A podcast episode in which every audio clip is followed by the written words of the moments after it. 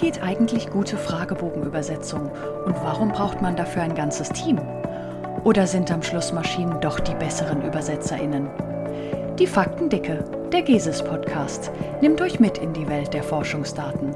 Dabei heute wieder als Gast Dr. Dorothee Beer und wie immer Dr. Sophie Zervos und Dr. Lydia Repke. Viel Spaß mit unserer Folge The Devil Sticks in the Detail – Übersetzungsqualität in Umfragen.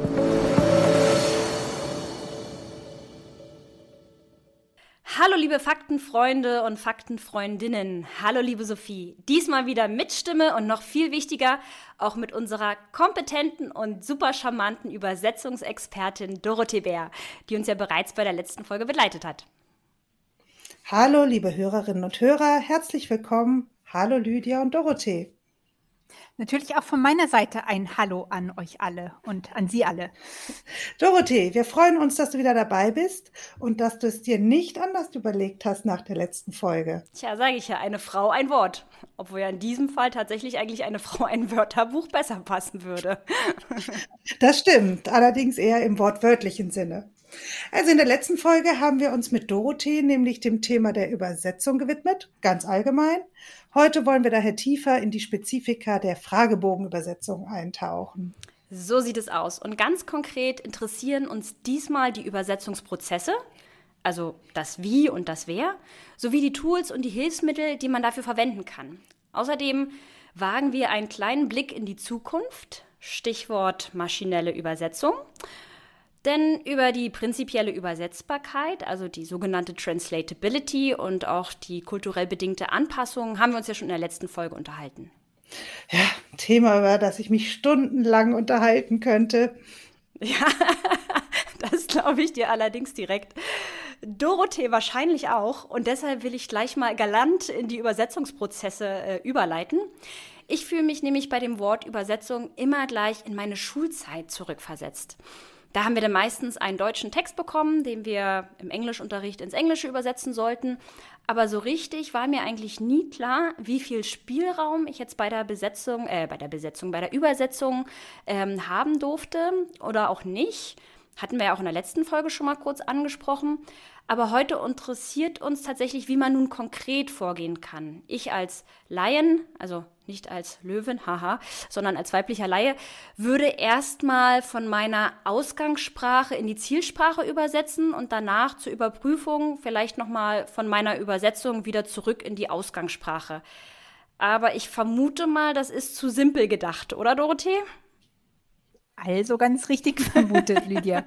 äh, da sprichst du von der sogenannten Rückübersetzung oder auch Backtranslation. Dabei wird ein Ausgangstext in die Zielsprache übersetzt und später eben von der Zielsprache wieder zurück in die Ausgangssprache. Und dann werden diese beiden Versionen in der Ausgangssprache miteinander verglichen. Und die Idee ist, dass dann Unterschiede zwischen diesen beiden äh, Versionen Anhaltspunkte im Hinblick auf mögliche Probleme oder Fehler in der Übersetzung selbst äh, geben können. Die Methode stammt aus der interkulturellen Psychologie aus den 70er Jahren des vorherigen Jahrhunderts, muss ich schon sagen, also sehr, sehr alt. Heute wird sie zwar immer noch verwendet, in der sozialwissenschaftlichen Umfragemethodik ist sie allerdings durch andere Methoden abgelöst worden. Ähm, dazu ja nachher auch mehr. Sie hat nämlich so ihre Tücken, muss ich sagen. ja, das kann ich mir vorstellen. Aber kannst du das nochmal näher für uns ausführen? Genau. Also auch wenn die Rückübersetzung gröbere Übersetzungsfehler durchaus aufdecken kann, so kann sie aber zum Beispiel auch Fehler kaschieren und somit überhaupt nicht anzeigen, dass da ein Problem ist. Äh, ich möchte euch mal ein Beispiel geben aus einem realen Projekt. Das englische Item hieß dort I have felt downhearted and depressed. Und das Wort depressed wurde als depressiv übersetzt und dann in der Rückübersetzung ins Englische kam es wieder zurück als depressed. Und dann hatte ich in den beiden englischen Fassungen immer das Wort depressed und es sah gut aus, also alles war scheinbar richtig. Aber erst durch eine sorgfältige Überprüfung der eigentlichen deutschen Übersetzung fiel auf, dass das in dem Kontext, das deutsche Wort depressiv, das klinische Depressiv gar nicht passte, gar nicht gemeint war, sondern es ging ganz schlicht um eine Form von Niedergeschlagenheit. Und das Wort depressiv kann da sicher vom Befragten falsch verstanden werden. Ja, klar, das ist äh, tatsächlich ja auch ein ganz klassischer Fehler, auch schon in der Umgangssprache. Ähm, aber was wäre denn jetzt äh, eine gute Alternative zur Rückübersetzung? Also eine andere Methode, die auch als Best Practice in der interkulturellen Umfragemethode gilt, das ist das sogenannte Trapped-Modell. okay, okay. Das klingt ja schon sehr äh, kompliziert. Ähm, was ist denn mit diesem Akronym gemeint? Genau, also Trapped steht für auf Englisch die, äh, die Termini Translation, Review, Adjudication, Pre-Testing und Documentation. Jetzt nochmal auf Deutsch, also genau. Übersetzung, Überprüfung, Entscheidung und jetzt Achtung, ganz deutsches Wort, Pre-Testing und Dokumentation. Ich hoffe, das stimmt so. Ja, also es sind jetzt äh, gleich mehrere Schritte notwendig, wenn ich das richtig verstanden habe. Also genau, äh, gute Fragebogenübersetzung basiert auf einem mehrstufigen Prozess. Äh, der Ansatz klingt jetzt aber nicht so, als ob das eine Person ganz alleine stemmen könnte, oder? Also es ist in der Tat ein Ansatz, an dem mehrere Personen beteiligt sind. Und nach dem klassischen Modell, aber hier gibt es auch Varianten, aber ich beziehe mich jetzt mal auf das Ursprungsmodell, übersetzen zunächst zwei Personen unabhängig voneinander einen Fragebogen. Das deckt dann unterschiedliche Interpretationen auf oder es gibt Formulierungsvarianten. Und dann in der nächsten Phase treffen sich diese Personen, diese Übersetzer, Übersetzerin mit einer dritten Person, einem Reviewer oder einer Reviewerin oder vielleicht sogar mit mehreren Personen, um aus diesen zwei Erstübersetzungen eine Übersetzung zu machen. Wichtig ist hier aber, ähm, aber wenn man sich das überlegt, dass es nicht nur ein Auswählen der einen oder der anderen Erst, äh, Übersetzung ist. Es kann auch zu einer Kombination der Übersetzungen kommen oder man entwickelt sogar eine komplett neue dritte Übersetzung in so einer ähm, Teamdiskussion. Das ist dann natürlich bedingt einfach durch die verschiedenen Perspektiven, die in einer solchen Diskussion und in einer solchen Teamzusammensetzung eben zusammenkommen. Okay, aber die Hauptvoraussetzung schlechthin dafür ist also schon mal die entsprechende Sprachkompetenz. Ja, und ich könnte aus meiner eigenen Erfahrung außerdem äh, könnte ich mir da sehr gut vorstellen, dass man auch über ein gewisses kulturelles Repertoire verfügen muss, um die Inhalte richtig einzuordnen und die äh, Sinnnuancen zu kennen. Äh, was spielt denn außerdem noch eine Rolle, Dorothee? Also ihr habt beide recht. Natürlich braucht es Sprachkompetenz in der Ausgangs- und der Zielsprache. Es braucht kulturelles Wissen. Aber darüber hinaus ist auch Wissen zur Fragebogendesign, zu den Kriterien guter Fragebogenentwicklung wichtig, zu den Inhalten und den Konzepten der Studie aber auch Übersetzungskompetenz, denn Übersetzungskompetenz ist beileibe nicht Sprachkompetenz oder nicht nur Sprachkompetenz. Das ist häufig ein Missverständnis.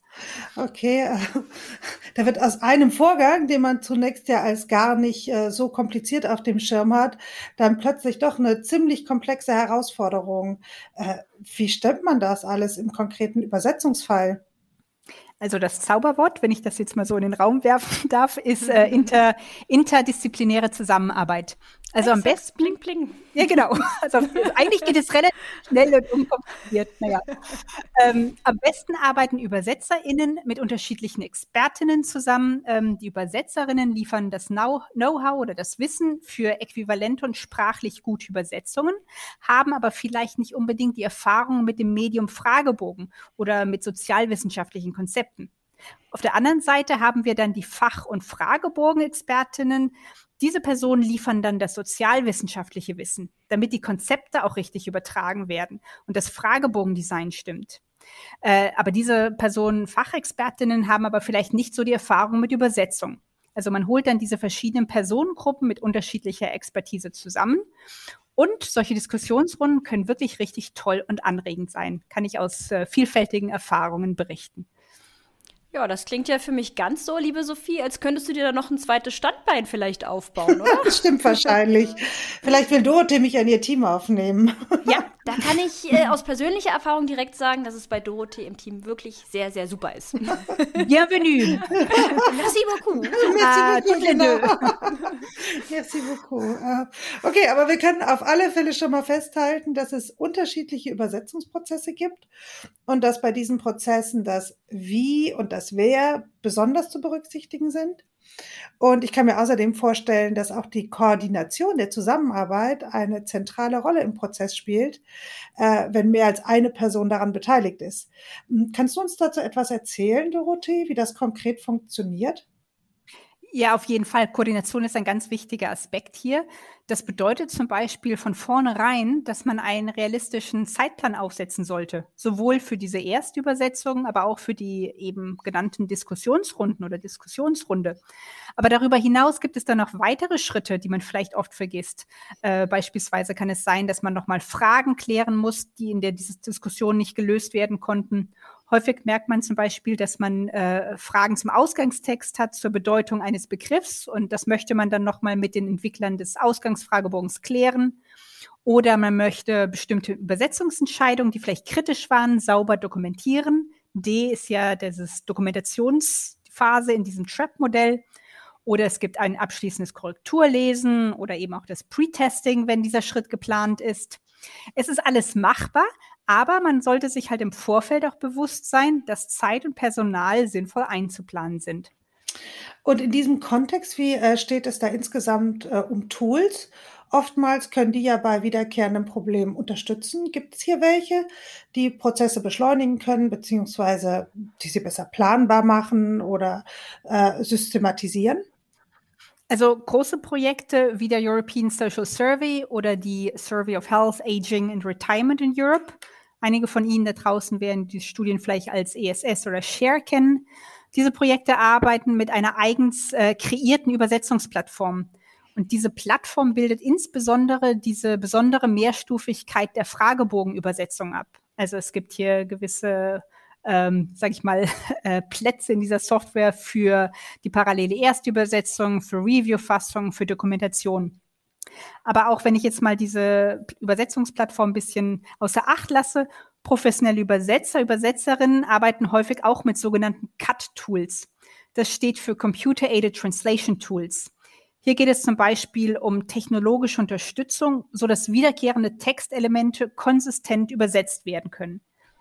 Genau, also das wäre jetzt, um nochmal kurz reinzugrätschen, so etwas wie immer wieder vorkommende Antwortoptionen, zum Beispiel bei den sogenannten Agree-Disagree-Skalen, also Skalen, die eine Zustimmung zu einer Einstellung oder ähnlichem messen sollen. Und da gibt es so typische Antwortoptionen wie Stimme voll und ganz zu oder Stimme überhaupt nicht zu. Genau, das ist ein ganz klassisches Beispiel dafür. Oder es gibt immer wiederkehrende Interviewinstruktionen oder ähnliches. Und diese Cut-Tools, äh, solche Tools bieten auch verschiedene andere Checks, äh, zum Beispiel auch im Hinblick auf Zahlen oder korrekte Formatierungen der Übersetzungen.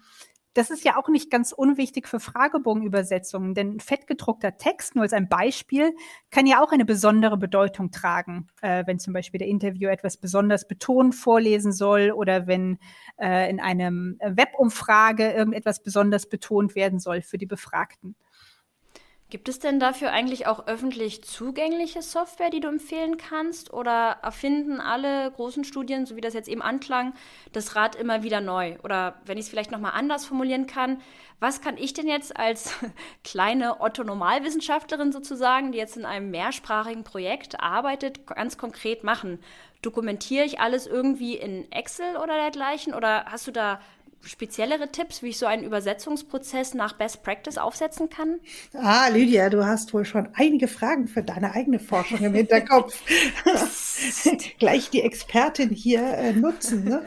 Ja, und äh, ehrlich, das waren jetzt erstmal ganz viele Fragen. Ich musste jetzt mal ganz kurz in meinem Kopf sortieren. Also, die Software der großen Studien, die ich eben genannt hatte, die ist in der Tat nicht kostenfrei für alle nutzbar. Aber für Einzelpersonen gibt es zum Beispiel diese Übersetzungssoftware Cut-Tools MateCut oder Omega T, sind da zwei Beispiele, die auch frei nutzbar sind. Ähm, allerdings gehört natürlich auch ein gewisses Wissen dazu, wie man mit solcher Software arbeiten kann. Äh, und wenn man jetzt selbst, Lydia, du hast es angesprochen, vor einer Fragebogenübersetzung im eigenen Projekt steht und wenn man auf eine einfache Weise, die vielleicht nicht zu kompliziert ist, diesen mehrstufigen Prozess auch durchführen möchte und auch ähm, mit Dokumenten abbilden möchte, da ist in der Tat nicht lachen, ähm, aber Excel ist ein sehr hilfreiches, ähm, eine Software äh, dafür. Da kann man ja in den einzelnen Spalten dann Ausgangstext und Übersetzungen und Dokumentation und finale Fassung etc. Ähm, sehr, sehr sehr, sehr gut anlegen. Und trotzdem können auch zum Beispiel, wenn, wenn Übersetzer, Übersetzerinnen professionelle eingeplant sind, die können immer noch mit Excel, auch mit Übersetzungssoftware übersetzen, wenn sie das möchten. YouTube, Excel kann ich ja. Das ist doch schon mal was gut. Und übrigens, wenn ich jetzt das noch anbringen darf, noch was Interessantes zum Thema Tools, noch was ganz Aktuelles. Na klar. Äh, für alle zugänglich gibt es seit ganz kurzer Zeit einen Riesenkorpus aus äh, Fragebogenübersetzungen in neuen Sprachen. Und zwar handelt es sich hier um Fragebogenübersetzungen aus dem ESS, aus Share, aber auch aus anderen Studien. Insgesamt 306 Fragebögen, also immer den Ausgangstext, der hier klassischerweise Englisch ist, und dann Fragebogenübersetzungen, sehr schön nebeneinander strukturiert. Ähm, auf diese ähm, äh, Fragebögen und auf Übersetzungen kann man in verschiedener Weise zugreifen.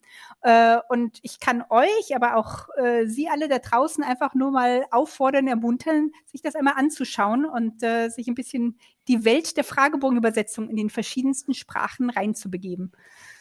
Da hast du mich jetzt auch direkt gleich ein bisschen neugierig gemacht. Ich muss mir das ja direkt mal angucken und äh, werde es auf alle Fälle in unserem Begleitmaterial zur Folge verlinken für euch da draußen. Super. Ja, und sag mal, Dorothee, es gibt ja auch mittlerweile einige Übersetzungstools, die ganz gute maschinelle Übersetzungen abliefern.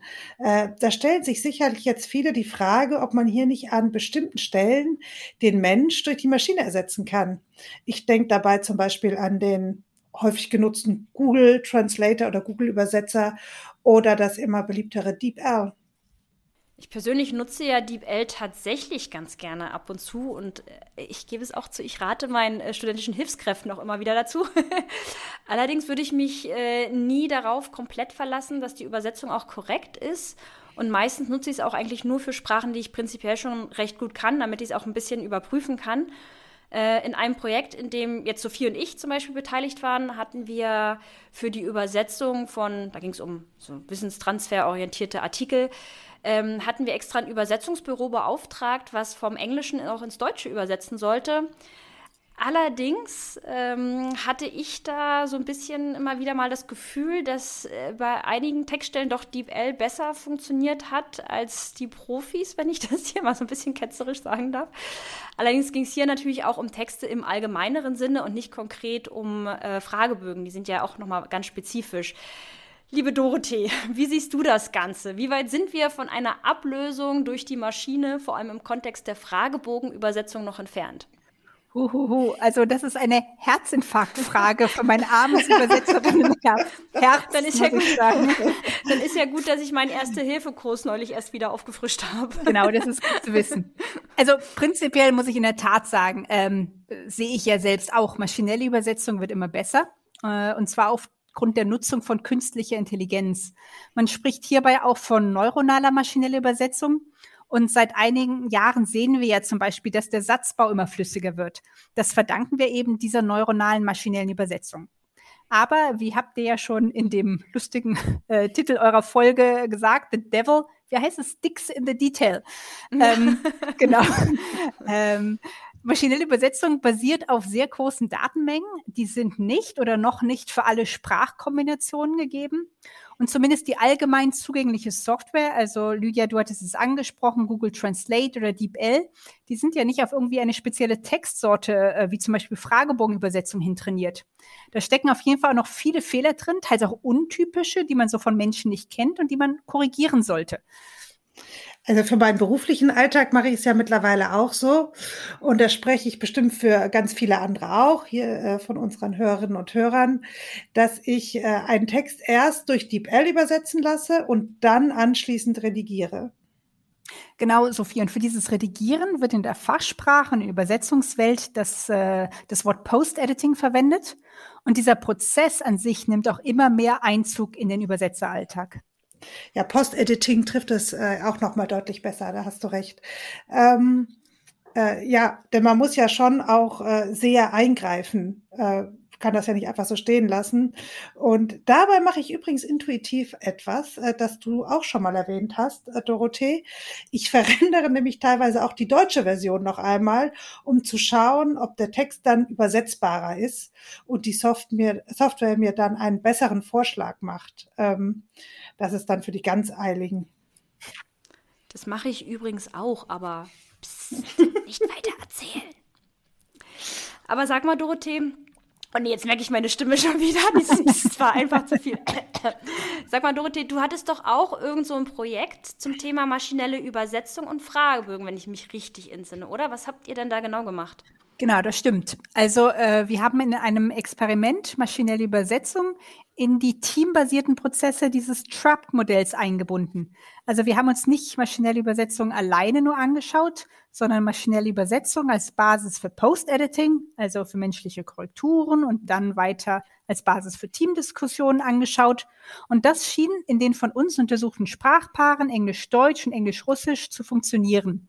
Wir werden da hoffentlich bald einige Veröffentlichungen sehen. Äh, aber genauso, und das ist mir wichtig auch zu sagen, genauso wie eine einzelne Übersetzung und Korrektur durch eine Person im Idealfall nicht das Prozedere für eine Überfragebogenübersetzung sein sollte, sollte auch maschinelle Übersetzung und Korrektur durch eine Person nicht das Prozedere für Fragebogenübersetzung sein. Denn hier ist wirklich das Stichwort Mehrstufigkeit und interdisziplinäre Zusammenarbeit. Hm. Okay, da ist ja für die nahe Zukunft schon noch einiges zu erwarten, was den Prozess äh, vermutlich dann deutlich äh, maschinell unterstützen wird. Äh, kannst du zum Ende, äh, zum Ende unserer Doppelfolge noch mal so ein paar Take-Home-Messages für uns und unsere Faktenfreundinnen und Freunde formulieren? Das, das mache ich gerne. Jetzt versagt mir auch gerade meine Stimme. Also äh, ich fange da mal an mit ähm, erstens. Also man unterschätzt häufig, wie viel Arbeit hinter Fragebogenübersetzung steckt.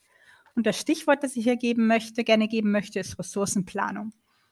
Und zweitens, ähm, das hatte ich ja in der ersten Folge auch erwähnt, man muss auf Übersetzbarkeit des Ausgangstextes achten und kulturelle Unterschiede mitdenken.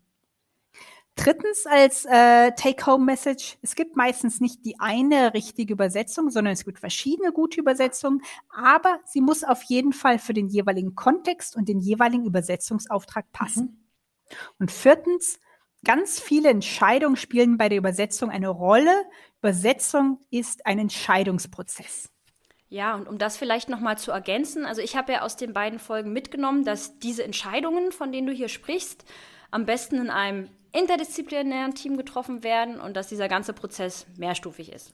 Ja, und was ich aber trotz aller Komplexität, die ja jetzt hier auch nochmal bei der äh, Take-Home-Message sozusagen äh, nochmal anschaulich wurde, was ich da aber betonen möchte und äh, was ich ja auch aus diesen beiden Folgen mitnehme, ist, dass Übersetzung auch unheimlich viel Spaß machen kann und äh, gerade wegen der inhaltlichen und kulturellen Vielseitigkeit ein absolut faszinierender Prozess ist. Und ähm, dabei finde ich auch ziemlich schön, dass es äh, nicht die eine richtige Übersetzung gibt. Also das wäre zwar erstmal einfacher, aber es empfindet ja trotzdem jeder anders. Jeder denkt ja, so wie ich es mache, ähm, trifft es das besser. Ähm, und äh, ich finde es schön, dass es unterschiedliche Wege zu einer passenden Übersetzung gibt.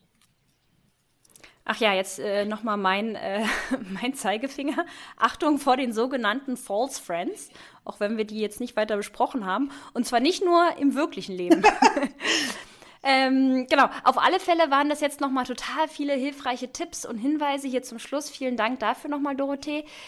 Dieses äh, oder diese Tipps und äh, weiteres Informationsmaterial findet ihr, liebe FaktenfreundInnen, wie immer zusammen im Zusatzmaterial oder Begleitmaterial auf podcast.geses.org. Wir danken euch herzlich fürs Zuhören und vor allem unserer Meisterin der Fragebogenübersetzung, Dr. Dorothee Bär. Denn dies war nun ihr zweiter Streich und die Folge folgt zugleich. Es war mir ein Vergnügen mit euch. Vielen Dank. Das Vergnügen war ganz auf unserer Seite, meine Liebe. ja, von mir aus. Äh, unser Dank geht weiterhin an Claudia O'Donovan Belante, Bastian Wieder und Lea Butz für die technische Unterstützung. Liebe Dorothee, tschüss. Liebe FaktenfreundInnen, liebe Lydia, bis zum nächsten Mal. Tschüss. Macht's gut. Ciao. Ciao.